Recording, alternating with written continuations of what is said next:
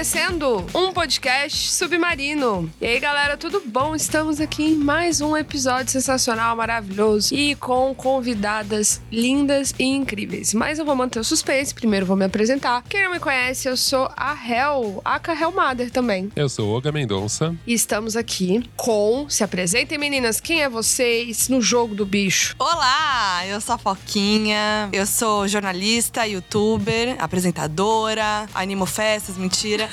Tenho um canal de cultura pop, entretenimento, falo muito sobre música, sobre celebridades. Tenho um podcast também, o Donos da Razão. Muito legal, meu por boy. sinal. Ah, obrigada. Eu ouço e acho demais. Eu também gosto muito. Que a gente fala sobre a realidade ali do, de relacionamentos. E é isso. Maravilhosa, eu amo. Só tudo isso, né? É, eu sou a Carol, eu sou jornalista e pós-graduada em cinema e linguagem audiovisual. Parece assim uma coisa super, né? Mas basicamente eu gosto de cinema. Fui lá estudei sobre isso. E eu também coordeno o Entrevista o Negro, que é um banco de dados que conecta jornalistas com profissionais negros, de preferência para esses profissionais negros falarem de outras coisas além de ser negro, mas também serve para isso. Então eu sou aquela pessoa assim que o pessoal diz que é mimizenta na internet, sou aquela pessoa que pergunta cadê a representatividade nesse filme, que quando tô fazendo um trabalho com uma empresa, falo cadê a representatividade aí nesse roteiro, vamos conversar. E é isso. Importante e maravilhosa. É legal porque a Carol já deu um pouquinho da tônica e qual que vai ser o tema hoje, né? E já rolou essa energia, né, gente? A gente vê que a pessoa já deixa o Spoiler. gancho ali, ó, pro outro. Aproveitando o gancho que a Carol deixou, a gente tem um tema hoje que passa por representatividade, por diversidade, principalmente feminina. O que a gente vai discutir hoje é: as mulheres têm espaço no cinema? Se vocês quiserem saber mais sobre o podcast, o que está acontecendo, escutarem outros episódios, saber desse aqui também, ir lá, comentar, falar sua opinião, o arroba é arroba que que tá acontecendo, underline. Ou você pode ir no arroba submarino, ir lá nas bolinhas dos favoritos do Instagram e clicar que você vai achar nosso podcast, tá? Então vem com a gente, comenta, participa, porque vocês são aqui família submarino.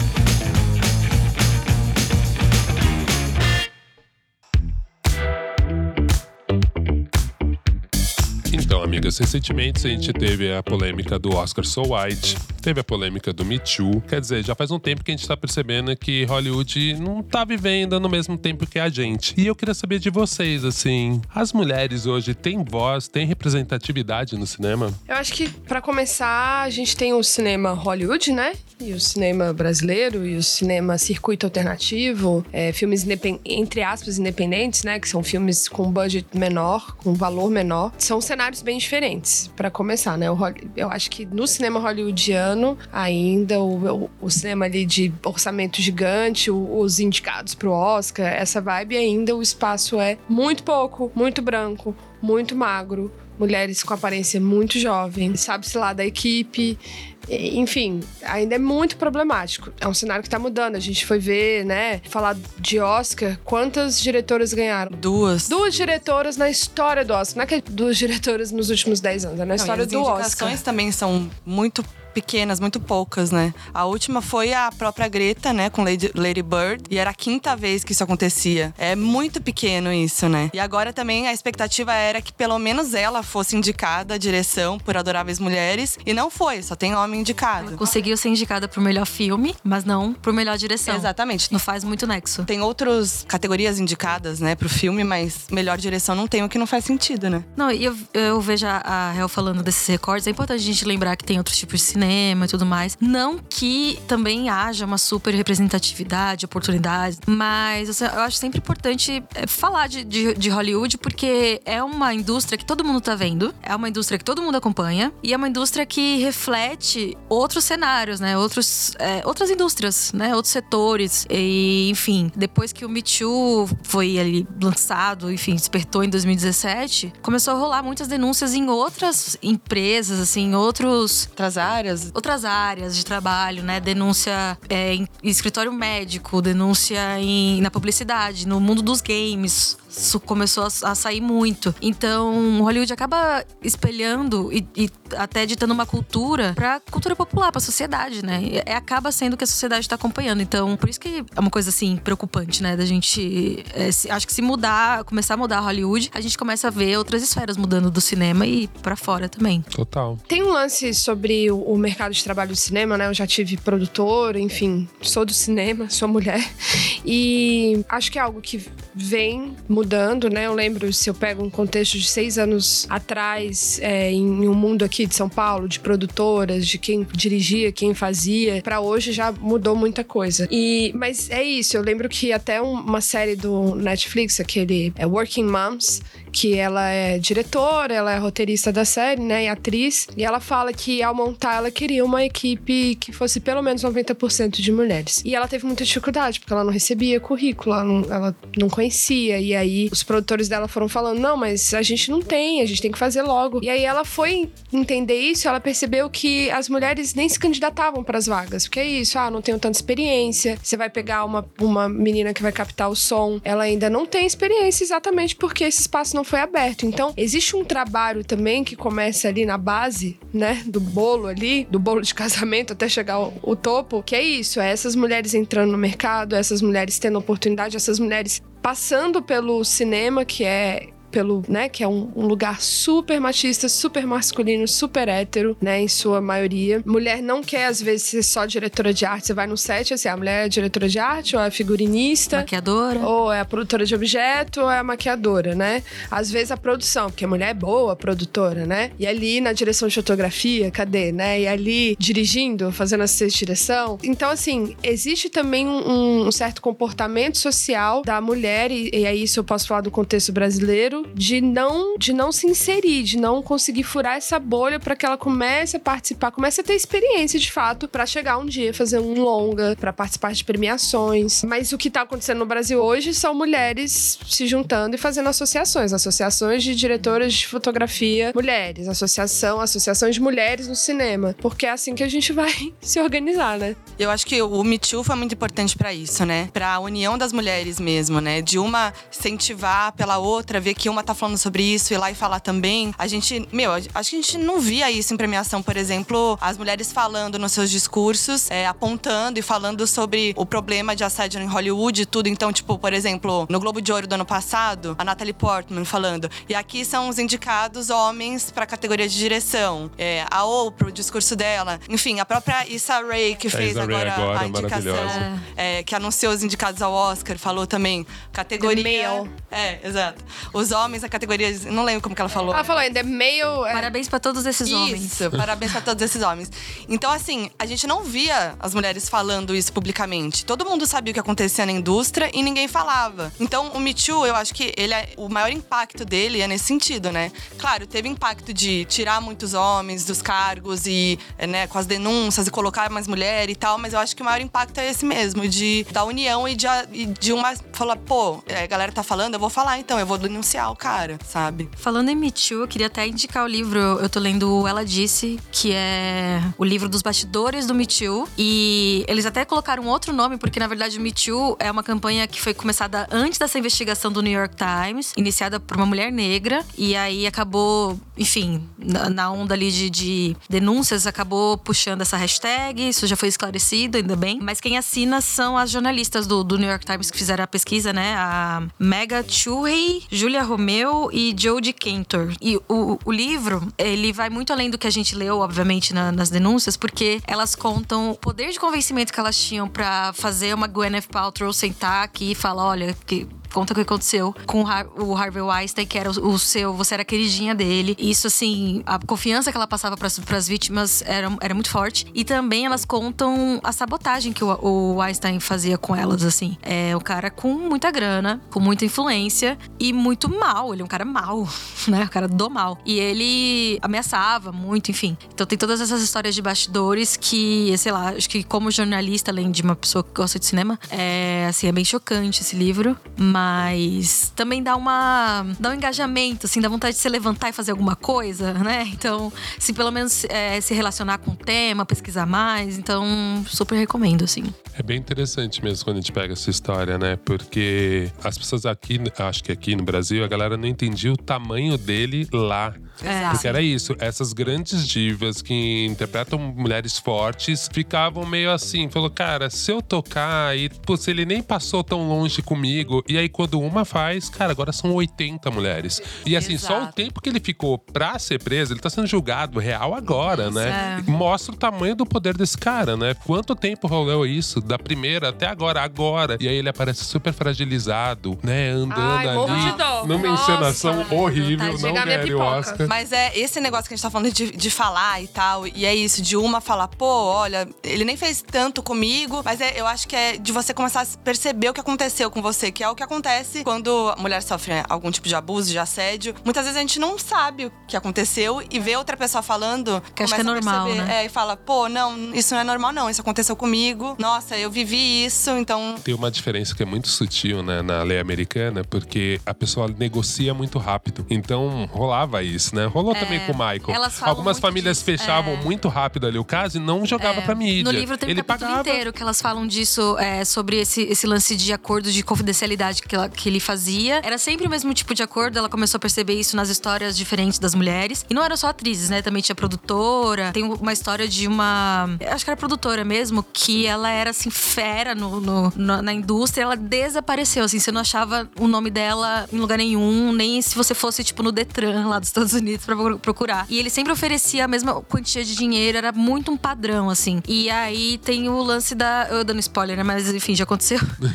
É, tem o lance de que ela descobriu até que. As, as jornalistas descobriram até que tinha advogada feminista envolvida, né? Pra, pra fazer nesses acordos. Advogadas que Caramba. tinham, participavam de associação feminista e tal. E elas tentam escrever de um jeito não julgando muito, assim. Elas mostram a decepção, mas não julgando muito, porque às vezes você pensa, mas eu vou fazer o quê com essa mulher que tá nessa situação aqui, né? Então tem bastante, assim. Tem essa ambiguidade também no livro. Enfim, vou ficar falando. Se, eu- se eu pegar pra falar só desse livro, gente. Gente, eu, eu assisti o Morning Show. Ai, amo. Jennifer Aniston e Reese estão fazendo muito também, né? Pela, pela indústria. Muito, é exatamente esse assunto, né? E eu achei muito interessante porque, assim, no Morning Show mostra uma questão é diferente do, do- do vilão na vida real. No Morning Show eu achei interessante porque mostra muito essa sutileza. É assim, eu acho que foi uma das primeiras vezes que eu vi essa discussão na mídia ser tratada de um jeito não muito tutorial, assim. Ele é completamente vilão, sabe? Você vê a sutileza, você vê o papel assim, cara, e se você é amigo de uma pessoa completamente errada, Que é muito comum É, se você é muito- mulher. Quentin Tarantino.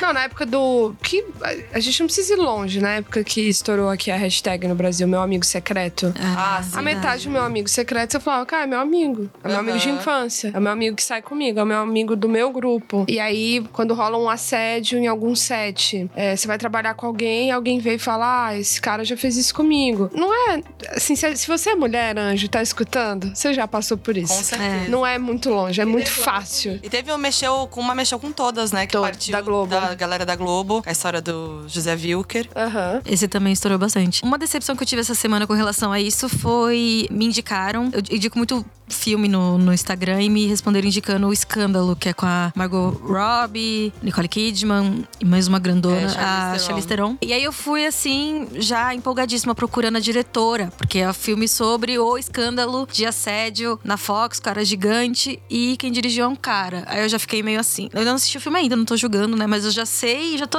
indo pensando na ótica que vai ter esse filme, assim, talvez uma, né, o tato que vai ter pra falar disso, porque e a precisa. roteirista era mulher, pelo menos? Ah, isso eu não pesquisei, tipo. É, às vezes tem filme que consegue se impor pelo roteiro, mas eu tô sendo muito otimista. Eu não espero isso. É, eu acho que isso é importante, ver quem tá por trás. Não só porque eu acho que pra você ser representada, a gente se sentir representada por um personagem, falando de mulher, já que é o tema de hoje, a gente precisa ter mulheres por trás das câmeras também, nos bastidores. Acho que não só no cinema, como em todos, todos os mercados, todas as áreas, né? Por exemplo, o Morning Show mesmo, a Reese e a Jennifer Aniston, elas são produtoras também da, da série. Isso é muito importante. Total, total. E a Reese abriu uma, uma produtora, Sim. botou muito dinheiro, justamente depois dessa, dessa questão com Einstein, ele saindo da indústria, ela botou muito dinheiro pra investir nisso, né? Os discursos dela também são muito bons, né? Eu, eu gosto muito daquele que ela fala. Sempre tem no filme a situação que o cara tá lá chefiando alguma situação, e aí a mulher vira pra ele e fala: O que a gente faz? Você já viu alguém na sua vida, uma mulher real na sua vida, numa situação de desespero, de pânico, virar pro cara e falar assim: O que, que a gente gente faz. Isso não existe, né? Então ela tem. é, A, a Reese, ela tem uma visão bastante pé no chão, assim, de- nesse sentido, né? E tem muito lance. A gente talvez só comece a conseguir se sentir representada em tela, é, se sentir representada em um roteiro, se sentir representada em um filme na hora que é isso, que essa roteirista for mulher, que essa roteirista for, por exemplo, uma mulher de 50 anos, que essa roteirista for uma mulher negra, que é protagonista, porque senão a gente vai continuar repetindo o padrão. Tem até o, o lance que é famoso, né? Que é o, o teste de Bechdel, que é da, da cartunista. É, é isso. Você olhar um roteiro e ver se não tem duas personagens, que a questão delas não seja um homem, sabe? Tipo, teste assim, primeiro pra você ver se esse roteiro tá falando realmente uma realidade feminina. São três perguntas, né? É, é uma. Você tem duas personagens femininas com nome. Uhum. é, se elas conversam entre si. E a terceira é. E se o assunto não é sobre homem? Não é um homem. Não é. é sobre homem. É muito simples. E se você colocar raça nisso, Então. É, exato. piora. E aí, falando em uma questão de raça, eu lembro que foi algo que me deu um up, assim. É, foi 2018, da Frances McDormand ganhando, né? O melhor Oscar, que ela falou do Inclusion Rider, que era esse discurso de falar atores e atrizes, como é que a gente que tá ali no privilégio faz para que esse cenário de diversidade mude. Ela falou: você pode colocar no seu contrato, né? No seu con- contrato pro seu filme, é, pro lugar que você vai trabalhar, que você você só trabalha nesse filme se ele tiver uma diversidade de 50% nesse set. E aí a diversidade às vezes entra não só pro elenco, entra pro set, entra pra equipe. Porque é isso. Enquanto. a- eu acho muito isso, né? Assim, mas é o, é o meu lugar de mulher branca falando. Enquanto é, a gente não usa do nosso privilégio pra fazer uma transformação, pra, por exemplo, colocar isso, pra gente ser contratada pra algo e falar assim, tá, mas e como é que é o casting? Não, ó, esse casting é muito branco, esse casting é muito masculino. Só tem homem nisso. Enquanto a gente não vai fazendo isso, Essa é uma Que- atitude muito poderosa. é mesmo. uma atitude poderosa? É uma atitude que você vai perder dinheiro? Sim. Vai perder trabalho? Corajosa, Sim. é, né? É corajosa. Mas você também vai mudando. Vai a- ajudando a mudar algum cenário. E eu lembro disso, da Frances McDormand. Eu falei, caralho, é isso. É isso. 2018 foi um ano bom, né, no Oscar. Foi. Foi, foi. É, porque acho que depois que aconteceu em 2017 Me Too, deu aquela. Precisamos fazer alguma coisa. Aí depois. Ah, é já esse ano, né, minha gente? Já esse ano tamo aí, né? Mas eu acho que é é muito importante para a gente também é, é ter essa equipe toda, né, re- representativa, para representação na, na tela, né? Então, assim, a gente vê muito estereótipo ainda, né? A mulher gorda, ela geralmente tá ali num papel que é tirando sarro disso mesmo. Amiga engraçada. Amiga engraçada. Fazendo dieta sempre. Exatamente. A é mulher- mal amada. A mulher gorda é tipo. A, é A que- engraçadona. É engraçadona. Não, e é uma coisa de Bridget Jones, né? Uma- Ai, sempre ela tá fazendo dieta, sempre, Ela, ela é Sempre. meio. tem autoestima baixíssima. E aí você, que é adolescente gorda e assiste, você fala: nossa, esse é, o meu destino, eu tô fadada, é, isso. Exatamente. E eu acho que é o mesmo com a mulher trans, com a mulher negra, né? Eu acho Quando que a mulher são trans tem o papel, né? Exato, e é exatamente, mas assim, quando tem, é falando sobre ser mulher trans, né? Então, Eu acho que isso tá começando. Eu lembro que uma das coisas que eu pirei muito em Euforia era muito sobre isso. Tipo, Sim. tinha uma personagem trans que, beleza, passava ali por ela ser trans, mas não era sobre isso. Era sobre a história de amor dela, é sobre o sexo dela, sobre outras coisas. exatamente. E não Sabe? escancarava assim de cara logo na apresentação, sou uma mulher trans, não, não, não importava, né? É tipo isso, não tem que colocar uma protagonista negra só pra ficar falando de Exato. negritude.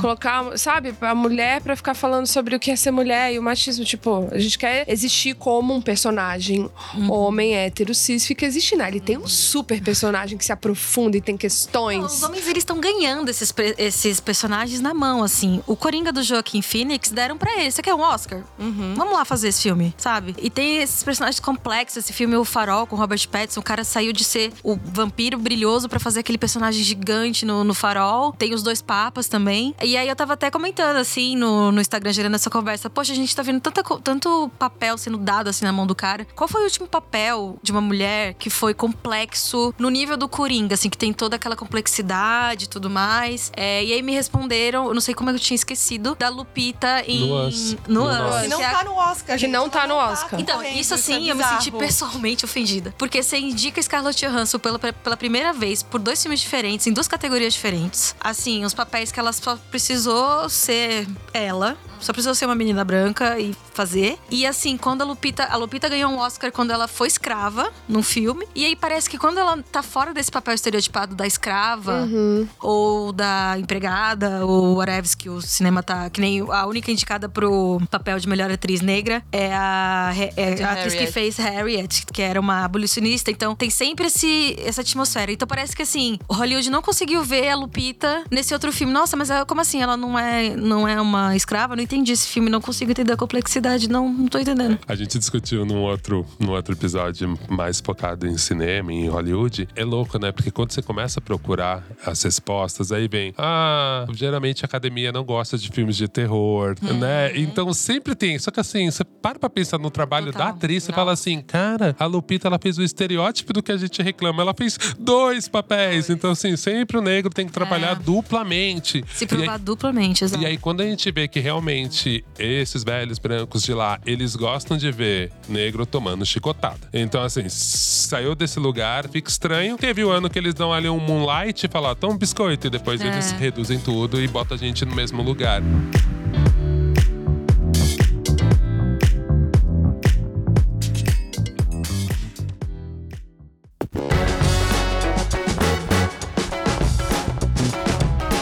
Ainda eu gostei que vocês fizeram um ganchinho pra falar um pouco dessa questão trans mesmo, né? Eu fiquei pensando assim, cara, qual foi o filme que a gente viu com mulheres trans, né? No circuito alternativo teve um, né? Que é aquele filme chileno, né? Mas Ganhou, né, o Oscar de melhor filme estrangeiro. Sim. Mulher Extraordinária. E, e aí eu fico sempre nessa, nessa questão, né? Tipo, cara, a gente ainda tá discutindo em algumas dessas áreas, a gente tá discutindo esse primeiro grau da representatividade. Da mulher cis, né? Branca. que tem lá, tipo, e aí depois da mulher cis negra. Aí da mulher cis não padrão, que vai entrar uma É. pessoa gorda, vai entrar uma pessoa que não tem Mais cara velha. de 15 anos. E aí eu vi assim, como foi impactante pra mim ver o documentário da bicha travesti, da Linda Total. Quebrada. Nossa, Você fala assim, sabe, é assim, e, e muito próximo eu vi Bicha Travesti e depois eu vi A Vida Invisível.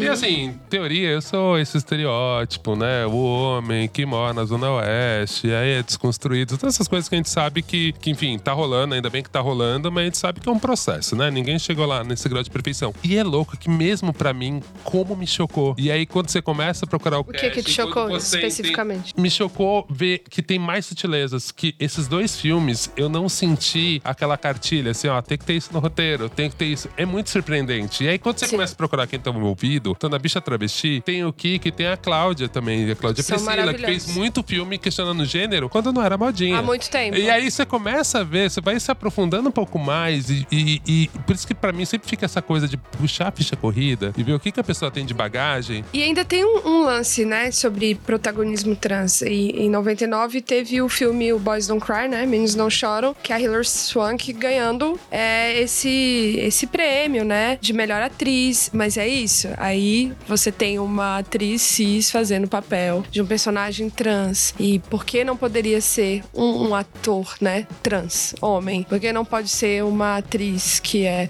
mulher trans? É, até nesse lugar de você, que teve também, que foi o lance da história da, daquele filme, qual o nome? É, da primeira mulher que fez cirurgia de transição de gênero? A garota dinamarquesa. Eu questionei a garota dinamarquesa pra uma amiga minha que é trans. E ela. Eu questionei esse e o, e o Clube de Compras Dallas. Sim. Que tem um certo ranço do Jared Leto, então já fui meio que xingando. Mas ela comentou que do Jared Leto realmente não faz muito sentido. Mas ela comentou que o filme com Ed Redmayne tem o lance da transição, né? Tem a, tem a fase dela muito, entre aspas, horrendamente usando essa palavra, mas tem a fase dela homem, digamos. Então, ela meio que passou, assim, no teste. Teste Monique, que é o teste da minha amiga, não o teste Bechdel, mas. Mas ao mesmo tempo é isso. Outras amigas minhas são trans falam, ok, mas aí um- um- uma atriz que é atriz. E que é trans, ela não pode fazer essa fase? Ela já passou por isso. Inclusive, ela tem É. esse background. Tipo assim, quando que a gente vai colocar uma atriz ou um ator trans no protagonismo?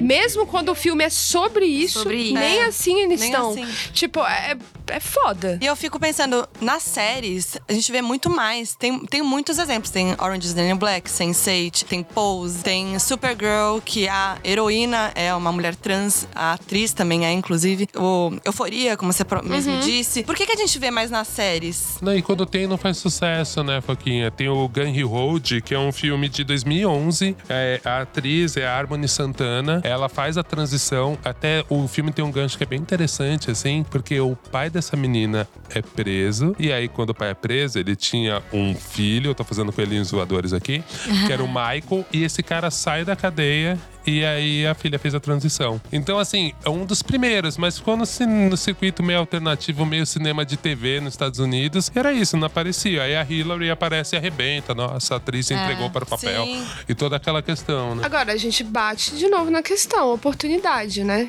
É, é, a gente tem atriz trans? Tem. Ah, por que, que então ela não tá chegando lá pro teste do meu filme? Meu amor, porque ela tá tendo que trabalhar, sei lá, 10 horas por dia. Se ela consegue uma vaga pra trabalhar num supermercado, se for uma rede de mercado que tá contratando pessoas trans, quando ela não tá se prostituindo, quando ela não tá querendo viver, né? Apenas estar viva. Então é sobre quem tá lá falar assim: eu vou procurar uma atriz trans, eu vou fazer esse processo. Então, assim, é de fato, não adianta também ficar assim, ah, mas também não apareceu nenhuma pro É, teste. tem que cair no meu colo. Elas estão empoderadas, elas vão vir pra mim. É, sabe? esperando aqui. A gente passa por vários recortes, assim.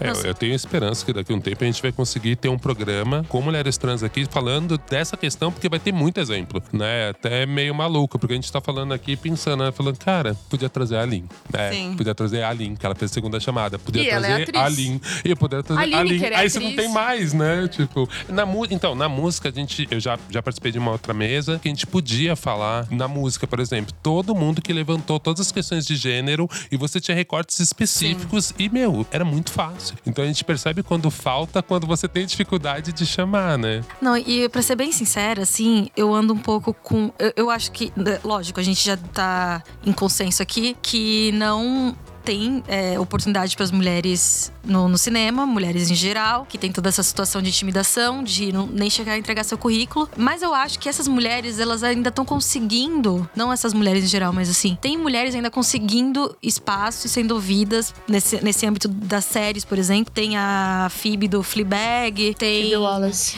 a Patrícia Arquette sempre que tem uma oportunidade, a Meryl Streep, tem. Mas assim. A Reese, né? Então, a Reese eu também gosto muito, a Brie Larson, são as, as minhas. a- As, brancas possíveis que eu tenho na minha lista. Mas assim, eu aca- acaba ficando aquele rançozinho, assim, de já deu, todo ano tem esse, esse discurso da mina branca que viraliza. Outro dia eu peguei um vídeo da Scarlett Johansson, que era uma compilação de várias perguntas machistas que fizeram pra, pra Scarlett no, no âmbito do, do- da Marvel, né? Tipo, o Robert Downey Jr. recebia uma resposta, tipo, uma pergunta tipo: Nossa, como é que é a complexidade do Tony Stark sendo um bad boy, virando um herói, não sei o quê? E pra ela era: Você usa calcinha debaixo da roupa? Ai. Que é um absurdo. E ela, e ela responde com muita raiva. Mas ao mesmo tempo, a Scarlett Johansson é aquela menina que, ai, mas eu posso fazer o que eu quiser, porque eu sou atriz. Se eu quiser fazer uma atriz preta, eu vou fazer. Se eu quiser fazer uma personagem preta, eu vou fazer. E aí fica dando essa voz, repetindo, sabe? E que nem esse, esse Fleabag, por exemplo, fui tentar assistir, mas eu peguei aquele rancinho também, porque era aquela história da menina branca que eu menina já branca. vi, da Helena Dunham. Obrigado. Eu já vi o Sex and the City, eu já vi a Lena Dunham, eu já vi, sabe? E aí a gente tem a Issa Rae E quantas fazendo pessoas assistiram Insecure. Insecure? É, então. Eu tá- pergunto pra todo mundo, você assistiu Insecure? Aí eu só vejo gente preta respondendo. Exato. É você é que uma me série indicou. maravilhosa. E é uma série maravilhosa. E a Issa Rae é super inteligente. Ela tem também essa coisa autoral, essa pegada. E assim, cadê as pessoas dando prêmio pra Issa Rae? Não, ela não tá sendo nem indicada. Ela é uma ótima roteirista e uma ótima atriz. E ela também tem. É, é um pouquinho parecida, assim, as loucuras da personagem dela, que ela rima, fala sozinha. Tem essa coisa, assim, porque é tipo, ah, eu, eu li uma crítica falando, ah, Fleabag é a permissão da mulher ser louca, da, da, da loucura da mulher. Mas assim, eu fiquei pensando, se você é preta, você não pode, mano. Você tem que ter o pé no chão, fazer sua personagem escrava ali e dar o dobro, fazer duas personagens no filme. Senão, né? E eu- e é o que eu penso até na indicação. Tipo, cara, que bom, tá, gente? Sou feliz que a Petra Costa foi indicada com né, o Democracia em Vertigem. Ok, eu já li. Se tem uma coisa que eu li, foi crítica a esse documentário.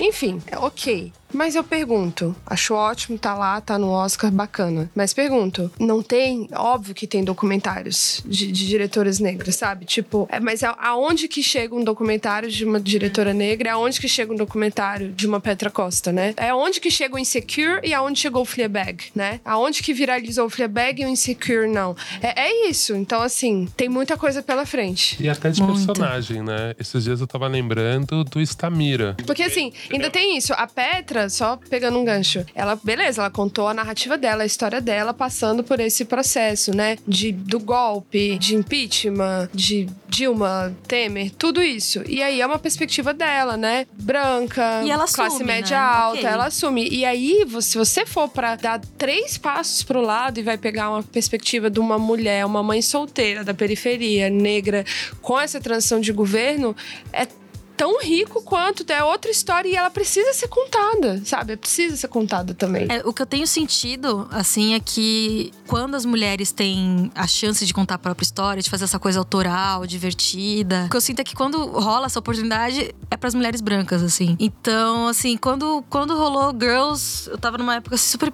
empolgada, poxa, que legal, vamos assistir e tal. Aí, assiste Fleabag, assiste Fleabag, que é muito legal, você precisa assistir Fleabag e tal. E aí, quando eu fui assistir, fiquei tipo, ok, eu já vi essa É, é porque série. pra mim até bate em outro lugar, por exemplo. Aí colocando uma de Girls, é, Fleabag, eu falo, tem uma mulher que tá escrevendo um roteiro, tá conseguindo vender esse roteiro, tá protagonizando. Tipo, me deu, sinceramente, me deu um respiro, assim, do tipo, isso é possível, isso vai começar a acontecer. Não, super entendo É isso, tipo, assim. eu acho massa. Mas Girls me chocava porque, assim, cara, na mesma época, é o momento babaca, né? Na mesma época eu tinha ido pela primeira vez nos Estados Unidos e tava no Brooklyn, blá blá blá. E assim, cara, tem pessoas pretas em todos os lugares. Uhum. Mesmo no Brooklyn hipster, assim, Bushwick, no começo de 2010, quando, meu, Mas ela é só de morava Manhattan, artista. né? A e, Lena assim, Dunham é de Manhattan, ela não é nem- como, como que a Lena Dunham, que é esperta, que escreve texto, que é engajada, consegue me fazer uma série que nem o cara do café preto? Sabe? Tipo assim, realmente não tem nenhum. Ela consegue achar o galã feio, né, pra ela pegar e que você fala, nossa, que legal, e não tem. Então, É, assim. mas Girls envelheceu mal, né? Tipo, se fosse hoje Girls lançando, é, a galera ia cair de pau. E eu, eu acho isso massa. Mas já tinha de- discussão naquela época. É, só que, por Claro. exemplo, tinha discussão pra você que é negro. Pra mim, que sou branca, a discussão, ela Uhum. passava assim, igual uma pluma. É. Hoje, se Girls lançasse, eu, por exemplo, que sou branca, já assistiria falando, ih, Aham. lá vem. Foi igual assistir, assisti Democracia em Vertigem, eu falei, meu Deus do céu, lá vem. Bora. Uhum. Comece, vou pegar a pipoca. Porque vai vir e, e tá certo, e tem que ter É. essa crítica. E eu aprendi a enxergar com esses olhos de acordo com a revolução que vem acontecendo, né? Que chega pra gente que é branca e para o nosso questionamento, de ir pra um lugar, de ir num set de filmar, de falar, só tem branco. De ir no restaurante e falar, de ir numa festa, de ver um filme e falar. Quando, gente, que há 10 anos eu assisti um filme e falava, só tem personagem branco? Nunca. Aí hoje eu assisto e falo, putz, só tem branco. Aí vejo lá, a Gre- adoro a Greta, só branca. Sim, E- não, sem e rugas. eu sinto falta também dessa. O que eu gosto muito na Greta, de novo, não é desmerecendo Sim. a importância da Lena Dunham aparecer pelada, gorda, tatuada na HBO. Não é desmerecendo a menina do Fleabag, Não, não é que sobre super engraçada. Mas assim, a Greta, ela tem uma sensibilidade no, no jeito que ela dirige e tal, que eu não vejo em história de mulheres negras, né? Sempre. Porque nossas histórias são pesadas e são fortes. E sempre tem aquela. E aí, o, o roteiro é escuro, e aí a fotografia é escura, e aí tudo é muito dark, né? E é uma coisa que eu sinto falta também, assim. Quando eu assisti Gilmore Girls pela primeira vez, eu me identifiquei horrores. É, é impressionante que você consegue. o- na história de um casamento, até com a Scarlett Johansson, que eu tenho o ranço, Scarlett do ranço. Meu Deus, cara, te dou ranço, Né? maravilhoso. Eu, eu também me identifiquei ali naquela história, eu já passei por situações daquela. Então, assim, eu fico pensando, nossa, quando tem esse tipo de identifi- identificação com personagem branca, eu sempre fico pensando, caramba, eu sou mais do que minha raça, né? Eu sou mais do que isso, já passei por isso, já passei por aquilo. E eu sinto falta dessa delicadeza pra contar histórias simples, assim, de mulheres negras, que é uma coisa que eu percebi, por, por mais que seja. Aí já tem um filtro dark, né? Mas a Zendaya também no, no Euforia, ela é uma protagonista que ela é negra, mas assim, ela é uma protagonista que por um acaso ela é negra. Daí ela tem história com a droga, ela tem a namorada, ela tem a escola e tudo mais. E, e esse assunto não, não é tocado. Então ali a- a- ela faz uma personagem adolescente com um monte de coisa que eu nunca passei. E eu me identifiquei mais com aquilo, achei mais legal aquilo do que o Fleabag. Porque eu tava vendo uma menina negra na, na tela que ela não tava ali falando, ai, oi, sou Zendaya, eu sou negra, passei por isso, isso, isso, aquilo. É mesmo o filme da, da incrível Jessica James. É um filme que saiu na Netflix. Ele, ele é um dos filmes que eu falei, nossa, que legal. É um caso mais leve, né? É uma atriz negra, comediante. E, e eu, às vezes eu sinto um pouco isso, assim, que mesmo sendo leve, porque Insecure parece leve. Eu É. lembro de ter uma discussão, quando assisti a primeira vez Insecure, eu gravei um podcast, eu tenho que deixar isso registrado sempre. Eu lembro que eu conversei com a Cindalê, ela tinha visto, e ela tava muito empolgada. E eu falei, cara, eu gostei mais de Master of None, eu acho Master of None mais interessante, assim. Também tem essa questão racial, fala de todo mundo. Eu achei Insecure muito parecido, porque assim, eu acompanhava a Isa Rae no YouTube, quando ela tinha, tipo, Awkward. Então eu, Eu falei assim, eu acho que ela tá fazendo a mesma saudades. coisa, eu tô fazendo Awkward com dinheiro, eu queria uma coisa maior. E a Cinderela é só, tipo, meu, calma, homem. Tipo, assim, você não entendeu todas as sutilezas. É Issa muito Rae, fina. não é o Donald Glover. Depois eu tive que reassistir e falei, meu Deus do céu, essa série é maravilhosa. Então, às vezes, tem um pouco isso, assim, às vezes a gente bota a nossa vivência, a nossa bagagem numa coisa e você fala, cara, é realmente, tipo, eu tava querendo procurar botar uma força nas coisas que a Isa Ray tava falando, e assim, cara, deixa, ela, agora ela pode falar desse jeito, no outro tom, porque eu tava esperando esse ativismo Mas isso super. é a necessidade da é delicado. representatividade. A gente fica procurando, assim, desesperado, assim, no- na tela, né? E uma coisa que eu tenho reparado também, é, eu vi. Eu fui assistir Frozen 2 muito feliz com meu sobrinho, porque ele quis, não, é, não, não tem nada a ver com isso. E eu vi o, o trailer do. de um filme, eu acho que é da Disney, que o Lázaro Ramos e a Thais Araújo estão dublando. Um espião animal. Isso. E aí, me- me- esse, esse filme me fez lembrar que também tem essa, essa nova divisão, assim, de personagens negros que é assim: ah, a gente tem que ter um personagem negro protagonista, vamos ter, beleza. Aí ela é uma princesa, mas ela passa 90% do filme como um sapo. Aí tem a história do- da Pixar que vai sair nova, que é um instrumentista de jazz, que esse filme ensina a lidar com morte, enfim, então tem esse tema, mas ele morre no filme e aí ele vira um uma almazinha. O nome do filme é literalmente Soul, alma, né? E ele vira uma alma, um, um fantasminha. E aí ele não tem. Ele é azul. Aí esse do Lázaro Ramos também parece super legal. Ele é o espião e ele é o personagem principal tal. Aí o menino branco transforma ele num pombo. E aí ele fica azul o resto do filme inteiro. E aí eu fico tipo, ok, eu tô esperando, tô querendo assistir esse filme aqui com, com o personagem negro animado. Cadê? Tipo, eu- né, e o história de casamento, sei lá, o Aidan sendo personagem negro, mas só sendo, né? É, só sendo, assim. Então, uma, uma coisa meio estranha, assim. Por isso que quando surge um é, Homem-Aranha no Aranha Verso, aquele filme, nossa. Nossa, meu filho Total. pira. Então, então, eu também piro ali, porque o, o Homem-Aranha, ele é negro o filme inteiro, tá? Ninguém muda nada disso. Ao mesmo tempo é engraçado, porque eu fiquei com um pouco essa sensação. Eu falei, pô, agora que tem Homem-Aranha preto, vocês botam todos. É. Porque aí aparece assim, pode ter Homem-Aranha de todo jeito, tá, gente? Isso me pareceu quase uma justificativa. Olha, gente, pode ter um Homem-Aranha maluco ou de outra dimensão. Então, assim, quando tem o preto, tem que ser de outra dimensão. Nossa, total. Ótimo então, ponto. ao mesmo tempo, eu ficava assim, puta, me diverti muito com esse filme, mas por que, que ele tem que dividir? Da, a partir da metade do filme, tem 200 Homem-Aranha, tem de todo tipo, tá? Já que a gente quebrou aqui. Japonês, porco. Eu fiquei meio tipo, é. Assim, ainda é um filme que eu acho que é muito mais positivo. Eu gosto muito daquela, daquela visão não estereotipada de um policial bom nesse É. filme. É muito importante também quebrar esses outros paradigmas que a gente tem, né? Mostrar a valorização deles pra escola boa. Tipo, tem. É, assim, é um filme demais. Ele traz muitas discussões muito sutis. Nossa, eu saí do né? cinema falando, melhor animação. Oscar de melhor animação. E eu acertei ainda. Porque, assim, é a coisa mais linda e a mistura que eles fazem, os tipos de animação e tudo mais.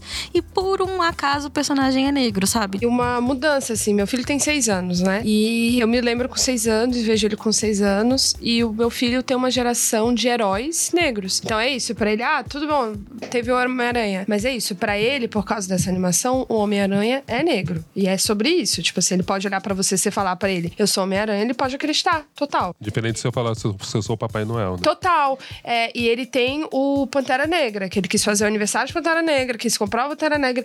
Então, isso é, é- é muito, assim, tipo, da minha geração pra dele revolucionário. O que eu gostaria é que ele ainda também tivesse heroínas negras também. É, é isso, mas assim, eu falo, vai rolar. Não, você tá me fez rolando. pensar agora que no meu aniversário de seis anos, é tipo o primeiro aniversário que eu lembro na vida. Foi da Pequena Sereia, que eu adorava. E agora vai ter a Pequena Sereia Negra, né? Sim. É, e a pequena seria muda, né? Risos. Eu fazendo aniversário de Xuxa, com as paquitas, sexualizada.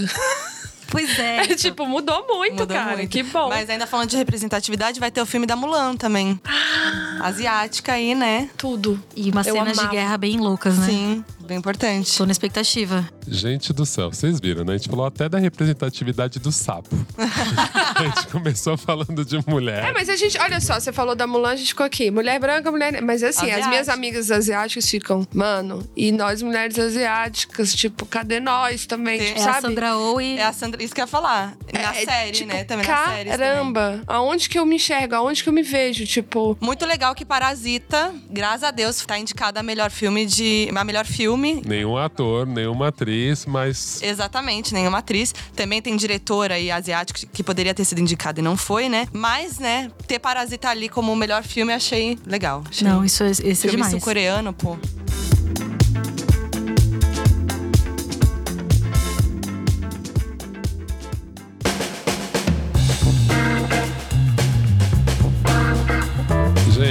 Essa discussão ela não tem fim e ela precisa continuar. Então eu queria que vocês falassem as redes sociais de vocês, os projetos de novo aqui pro pessoal seguir e continuar essa discussão na nossa rede social também, que é o arroba que, que tá acontecendo underline no Instagram. E aí vocês procuram a gente também e a gente vai responder. Bom, quem quiser conhecer o projeto Entrevista Negro, arroba Entrevista Negro em todas as redes sociais. A gente tá lá pra conectar pessoas negras pra falarem de outras coisas além da de negritude. E eu falo muito de cinema no meu perfilzinho, humildezinho lá no Instagram, então vamos lá. Caroline com K. Juro, no RG é com K. Então é Caroline GMS. Arroba Caroline GMS. Me procura lá. Bom, e eu sou Foquinha em todas as redes sociais, Instagram Foquinha, meu canal é Foquinha, só procurar lá. Eu falo muito de cultura pop, né? Sou jornalista de entretenimento, falo sobre música, sobre cinema, sobre séries. Eu sempre cubro as premiações aí, né, na- no meu canal, nas minhas redes sociais, falo sobre todos esses temas, faço muitas entrevistas também com a galera do cinema e tenho também o meu podcast Donos da Razão. E eu sou a Ellen, Ellen Ramos, Helmader. Tô aqui, gente, lá no Instagram, no YouTube, podcast Queimando Filme, em breve calcinha larga, o que que tá acontecendo. Agora eu entrei na piscina do podcast, tô afogada, tô amando. E eu sou o Olga Mendonça e eu tive o prazer de ter essa conversa aqui, só com pessoas incríveis. E é isso, gente. Tchau pra vocês. Tchau, galera! Ah, eu queria agradecer, gente. Hel, Olga, Carol, muito legal te conhecer pessoalmente. E o Submarino, muito obrigada pelo convite. É sempre muito bom falar sobre esse assunto. Temos que falar sim. Nossa, eu assim embaixo que a Foquinha falou, inclusive de- do reencontro, porque a gente, eu lembrei que eu tinha entrevistado ela há muitos anos atrás. Enfim, a conversa foi super legal. E é muito bom, gente, a gente ter esse espaço pra debater, refletir essas coisas. Tem um monte de coisa que a Hel, a Foquinha, o Olga também é, trouxeram que eu não tinha refletido ainda. E é isso. Até a próxima, espero. Galera, até a próxima. Foi maravilhoso estar com vocês. Não esquece de seguir a gente, arroba que tá acontecendo, underline, arroba submarino. Queremos ver vocês aqui curtindo, comentando, compartilhando, beleza? Um grande beijo. Valeu. É nóis.